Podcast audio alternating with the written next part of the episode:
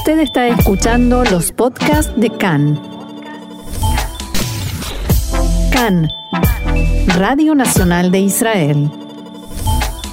Estamos en este momento con eh, Carolina Greenberg Golijo, que es officer de Derechos Humanos y Investigación y Ley Internacional del Jerusalem Institute of Justice, y nos viene a hablar de un tema que me parece muy interesante, en el sentido de que nosotros la semana pasada veníamos este, hablando de Yom HaShoah y de la importancia de Yom HaShoah, y hoy hablamos de la memoria, hoy vamos a hablar particularmente del juicio a Eichmann y cómo eso colaboró para construir cierta memoria colectiva y otros eh, tantos datos que hay sobre eso. Así que lo primero que quiero hacer es darle la bienvenida a Caro y agradecerle por venir. Hola Caro, ¿cómo estás? Hola, gracias por invitarme de nuevo. Muy contenta de estar acá con ustedes. Bienvenida, como siempre. Como siempre, como siempre. Ya es de la casa, Caro. Ya es de la casa, gracias. ya es de la casa. Caro, contanos un poquito, ya vamos directo al, al- Vamos al al- tema, ¿no? al lío, como dicen los españoles. ¿En qué contexto surge el juicio acá en Israel y cómo impactó esto en tanto en la sociedad israelí como en Argentina también? Porque recordemos, bueno, vos ahora vas a contar un poco cómo, cómo fue todo. Eh, bueno, el juicio de Eichmann, que tuvo lugar en Jerusalén, eh, fue muy distinto a otros juicios que, de la historia. Eh, primero porque no se hizo en el país donde ocurrieron los hechos. No solo que no, no fue donde ocurrieron los hechos, sino que además se hizo en un país que ni siquiera existía cuando pasó, eh, que es Israel. Eh, y además, eh, Eichmann eh, fue secuestrado de Argentina. Y- Usó la palabra secuestrado, Sí, ¿eh? sí, Quiero decir que la sí. usó. perdón, fue... No, no, está muy bien, no, está muy bien. A nivel del derecho es- internacional, no hay otra cosa para decir. No, es también, claro, sucedió. Bueno, lo secuestraron de Argentina, está bien. Eh, y lo trajeron a Israel. Nadie, ninguno de los países que podría haber tenido un derecho sobre Eichmann reclamó. O sea, fue traído a Israel y la comunidad internacional lo aceptó. O sea que... Sí, recordemos también que existe un principio de foro internacional para, para estos casos que son casos contra la. delitos contra la humanidad. Entonces Israel no es que no está legitimado para, para, para juzgarlo. Eh, bueno, entonces eh, el juicio de Eichmann, eso, pasó en Israel, fue años después, más de 15 años después de que eh, pasaron los hechos. Y es interesante también entender el contexto en el que están los sobrevivientes del holocausto en Israel, porque hasta el momento del juicio los sobrevivientes no, no hablaban, no contaban lo que se les había hecho, lo que habían sufrido durante la Shoah, durante el holocausto. Y entonces el juicio, que es un poco lo que vamos a hablar hoy, es cómo tuvo ese rol en la sociedad de no solo juzgar a Eichmann como una persona culpable de todas las atrocidades que pasaron en la- el holocausto, sino además de ser el, el foro donde se les dio lugar a los sobrevivientes para contar su historia. Claro, pero ¿por qué es que no hablaban? ¿Cómo eran vistos acá en Israel los sobrevivientes? Bueno, hay una frase que se sabe que se- eh, así es como se veía a los sobrevivientes antes del juicio de Eichmann, que era como ovejas al matadero. Que a mí incluso decirla me, me parece horrible, pero es así es como describen hoy cómo se, cómo Se se, los les- veía. se los veía a los sobrevivientes y de ahí que no se sentían cómodos para hablar, se sentían culpables de lo que les había pasado. Claro, hay que recordar que venían a un estado que estaba en, en guerra también acá, eh, luchando por su independencia. Y venir de Europa como abatidos por la guerra también pienso que debe haber sido una situación en la que veo que no les gustaba verlo. No, no quiero decirlo así porque es feo, pero tipo como que quizás eso hizo que también se, se acallara un poco la voz de ellos y no como una negación a escuchar un poco también lo que estuvieron pasando. Claro. Sí, no, o sea, es evidente que en, en ese momento en la sociedad israelí no se les dio el lugar eh, para hablar, para contar. Incluso no es que hoy en día todo el mundo cuenta, pero es cierto que a partir del juicio y durante el juicio, to- los sobrevivientes del holocausto pudieron contar todo lo que les pasó. Ahora, claro, vos, vos dijiste algo re interesante recién, ¿no? Porque vos comentabas bueno, capaz que el juicio no sirvió solamente a los efectos penales, ¿no? Cuando, cuando vos tenés un juicio penal, te estás tratando de decidir quién es culpable, quién es inocente, y, y ya está, y se terminó. Acá pareciera ser que había un, un- como un objetivo más... eh, Simbólico. Claro, más simbólico. Eh, yo recuerdo la teoría de castigo, por ejemplo, de Anthony Duff, que te dice, bueno, claro, te dije que le iba a comentar, que, te dice, bueno, existe un valor intrínseco en el juicio, porque el castigo es también comunicación. Eso, eso es lo que sostiene Anthony Duff. Él dice, el castigo es comunicación, y por cuanto el castigo es comunicación, para rehabilitar a una persona tenés que comunicarle qué es lo que hizo mal, y por eso es tan importante el, el juicio. ¿En qué sentido o en qué grado te parece que fue también tomado como... Y si esto te parece bueno o no, que se haya tomado como algo simbólico el juicio contra Eichmann. Yo pienso que, o sea, por, por empezar, me parece que es algo bueno, o sea, para que sepan, por ejemplo, vieron más de 100 testigos, eh, que, personas que prestaron testimonio durante el juicio. Si hablamos a a en- en más en el rasgo legal, no hace falta 100 testigos para decir que Eichmann era culpable. Pero porque tenía ese significado también el juicio, se, se dio ese lugar y se dio la importancia a que más de 100 personas fueran escuchadas que la persona que, lo, que, lo, que cometió los delitos los escuchara y, y que toda la sociedad israelí, porque además no sé si saben, pero fue un juicio que se retransmitió por televisión, no solo en Israel, sino en más de 37 países, incluyendo Alemania. O sea que imagínense las familias alemanas teniendo que escuchar y ver todo eso. Y Eichmann, que, que estaba sentado eh, con, en una, como una especie de un cuarto de vidrio para que no Sí. se le pudiera hacer daño. Todos tenían que por estar... primera eh, vez, corrígeme, por primera vez fue que se, que se, digamos, que se emitió así de forma masiva los, los testimonios de los, de los sobrevivientes. Me parece, yo creo que sí, que fue la primera vez. Y, y por eso a mí en- no es el único juicio, ahora vamos a hablar un poco de eso, pero no es el único juicio que pasó algo así.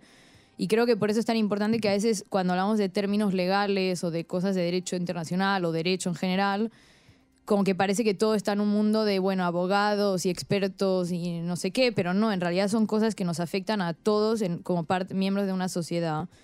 Y es muy importante reconocer que los juicios también tienen ese valor, que no es simplemente declarar quién es culpable y quién es inocente y una pena, sino que, que de verdad es, eh, no me parece mal que se haya dado ese lugar, porque si no se hubiera dado, hay muchas cosas que hoy en día no sabríamos, no, o sea, no sé si los sobrevivientes podrían haber encontrado otra forma de tener ese lugar y de expresarse, exacto. Recién dijiste que había otros casos que eran así similares. Vos escribiste un paper sobre el juicio a las juntas también en Argentina. No sé si quieres contar un poquito la, la relación que hiciste con respecto a eso. Eh, bueno, o sea, aunque hay algunas diferencias con el juicio de las juntas, eh, primero que, bueno, fue un juicio que se hizo inmediatamente después Mm. de, de que terminó la dictadura eh, y, y en otro un contexto un poco diferente, también fue años después. Eh, como que sí que hay eh, eso, en, en Argentina me parece que en el juicio fueron más de 800 testimonios, si no me equivoco. Eh, o sea que lo mismo de antes, realmente hace falta 800 personas declarando para decidir si para es... condenar a alguien. Claro. Y no, simplemente es que de verdad se dio lugar a las personas, se dio lugar a, víctimas, se dio lugar a familiares de desaparecidos, personas que hasta ese momento, como en Argentina todo el tema fue igual que en Alemania Sí, también, ocul- oculto, Claro. lo ocultaban la gente no es que veía, o eh, también podemos decir que hay gente que no- quería ver, también.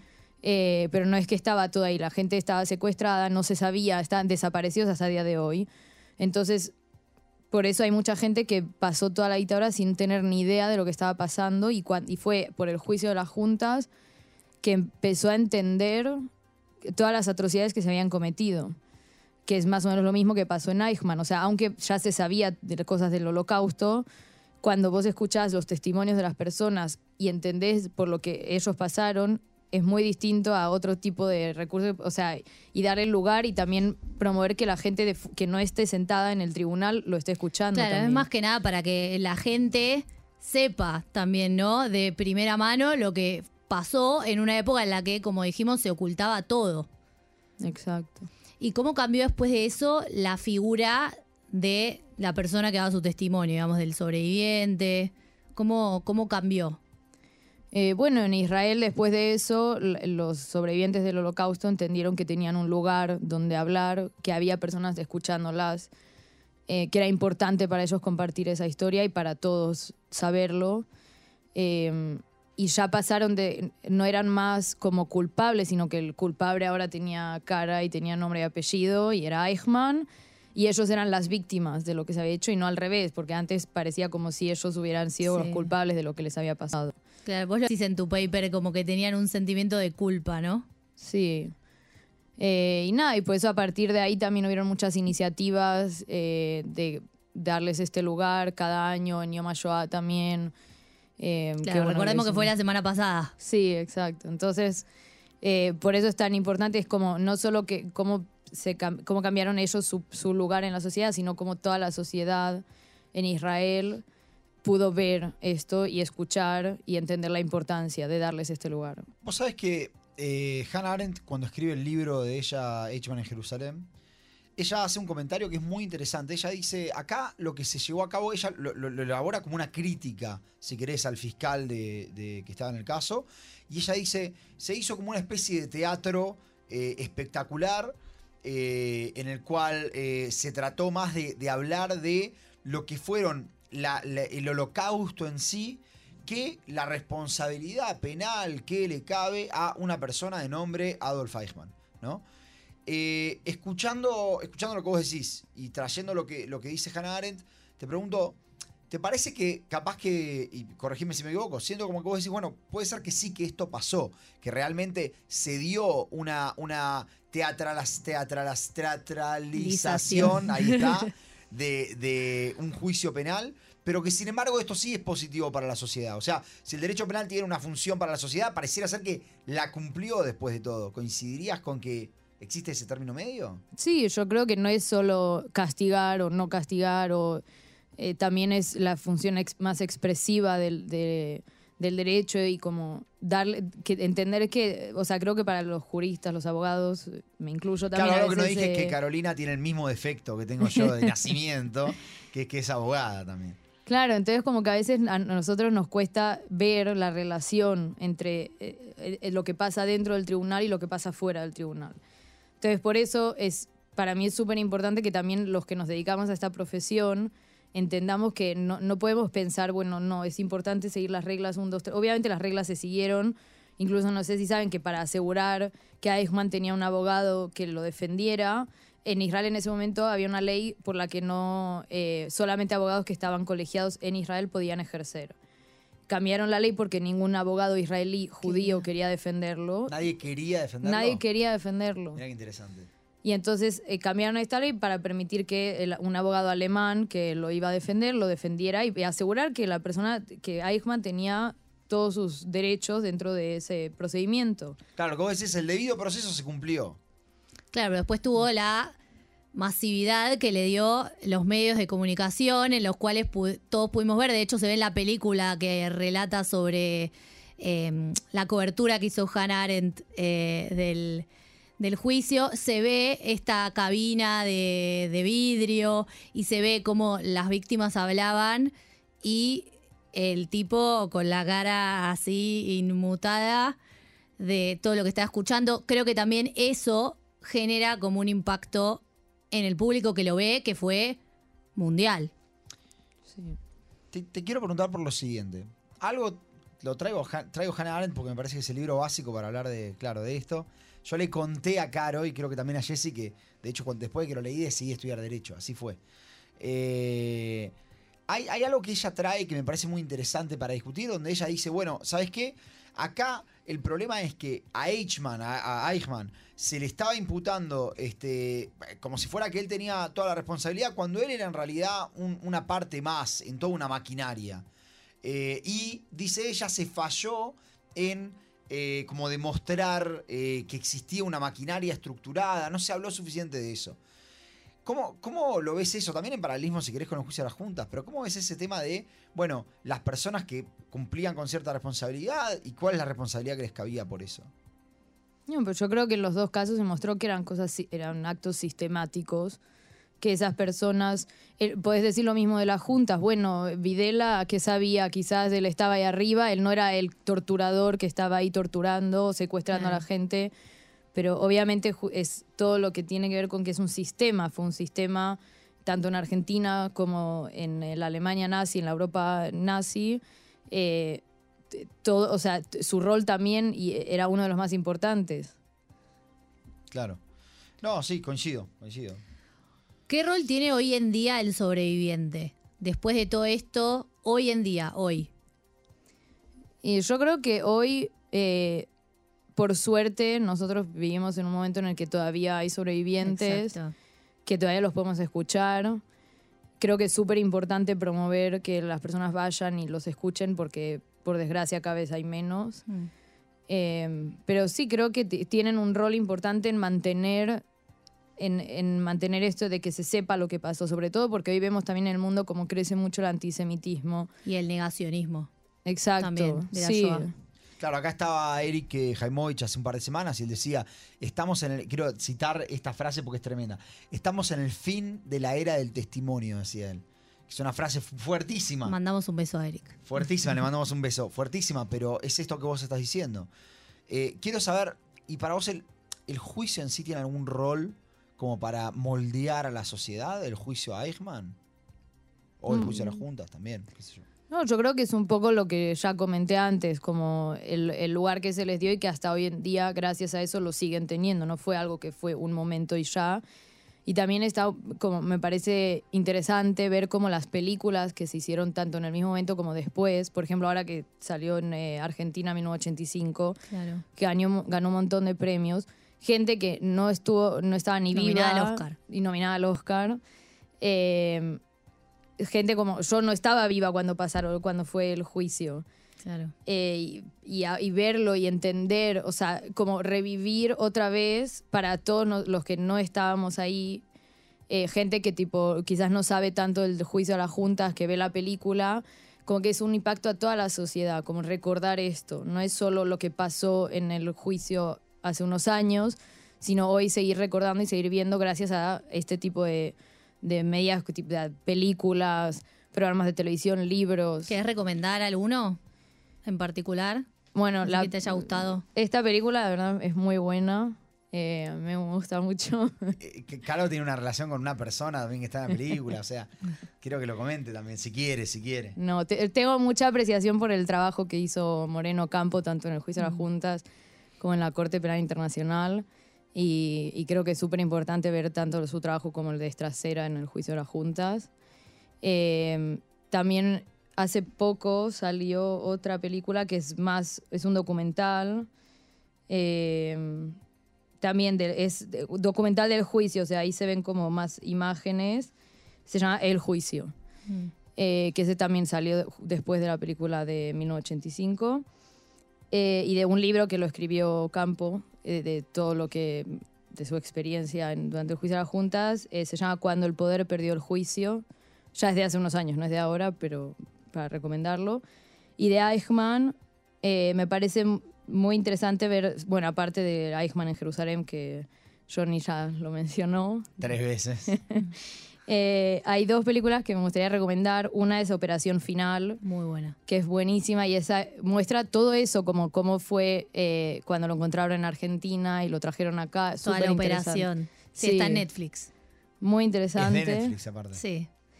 Y otra es el show de Eichmann, que esa es más del juicio, de cómo fue todo el, eh, cuando pidieron los permisos para grabar, para retransmitir el juicio. Eh, es más sobre el juicio en sí y es súper interesante para entender esto también, como todo el proceso que pasaron los sobrevivientes del holocausto. Yo te quiero hacer una última pregunta respecto al juicio. Y ahora vamos a ir con las actividades que hace el Jerusalem Institute. Eh, yo cuando, cuando te preguntaba si, si el juicio a vos te parecía que moldea a la sociedad, te quiero preguntar desde el punto de vista no de los, de los sobrevivientes necesariamente. Mi pregunta es si esto de que a una persona que se la acusa de cometer un genocidio se la lleve a la justicia, ¿no? O un delito contra la humanidad, sea cual fuere, se lo lleva a la justicia, porque en realidad lo que está acusado de Eichmann era, era del traslado forzado, pero no importa, que se la lleve a la justicia si eso da un mensaje eh, eh, a un mundo que por momentos vemos donde a, veces la política o la fuerza este, dominan sobre todo. A eso voy, con más, que, más allá de los sobrevivientes. Sí, yo creo que, o sea, por empezar, El juicio de Eichmann fue, me parece, el primero en el que se ejerció la jurisdicción uni- universal en ese tipo de crímenes, eh, lo que implica que cualquier país puede eh, hacer juicio, Claro, tener un procedimiento judicial. Tokio y Nuremberg que no eran jurisdicción universal. Exacto. Y es como que cualquier país se promueve que todos los países eh, traigan a la justicia a las personas que cometieron este tipo de crímenes, sea crímenes contra la humanidad, genocidio, crímenes de guerra. Eh, entonces, es muestra los dos, me parece que los dos juicios, no solo el de Eichmann, también el de las juntas, como no, hay- no, o sea, por mucho que sean personas que hayan estado en una situación de poder, eso no significa que eh, vayas a quedar libre y nadie te vaya a buscar y a ponerte en un juicio, hacerte un juicio con jueces y, y que seas declarado culpable por ese tipo de crímenes. Y bueno, también hoy tenemos la Corte Penal Internacional que también hace este trabajo en, en gran parte de los países del mundo. Así que sí, me parece que, o sea, y, igual volviendo al tema más nacional, como me parece que sí, que cambió completamente el juicio de Eichmann, no, no solo en Israel, sino al mundo entero, cómo se percibía la justicia en el mundo entero. Eso es eh, muy interesante. Y contame, desde el Jerusalem Institute of Justice, ¿ustedes hacen actividades o, acciones para poder ayudar a, los eh, sobrevivientes de la Shoah? ¿Cómo funciona? Eh, sí, nosotros trabajamos ya desde hace muchos años con grupos de sobrevivientes del holocausto. Eh, hacemos con ellos eventos, por ejemplo, de Hagim, de Rosh Hashanah, de Purim, de Pesach. Eh, también les damos regalos en algunos de, estos, de estas festividades. Eh, hacemos actividades grupales, talleres, eh, todo esto con ellos. Y ahora también vamos a empezar a hacer unas actividades que es conjunta con sobrevivientes del holocausto y un eh, jardín de infantes, un colegio, hacer algo entre los dos. Y algo que empezamos a hacer este año también fue eh, seguir la, la iniciativa de Sicarón Basalón, eh, que consiste en traer a un sobreviviente del holocausto para poder escuchar su testimonio e invitar a personas. Es un evento abierto y este año lo hicimos, la verdad que salió muy bien y lo vamos a seguir haciendo los próximos años.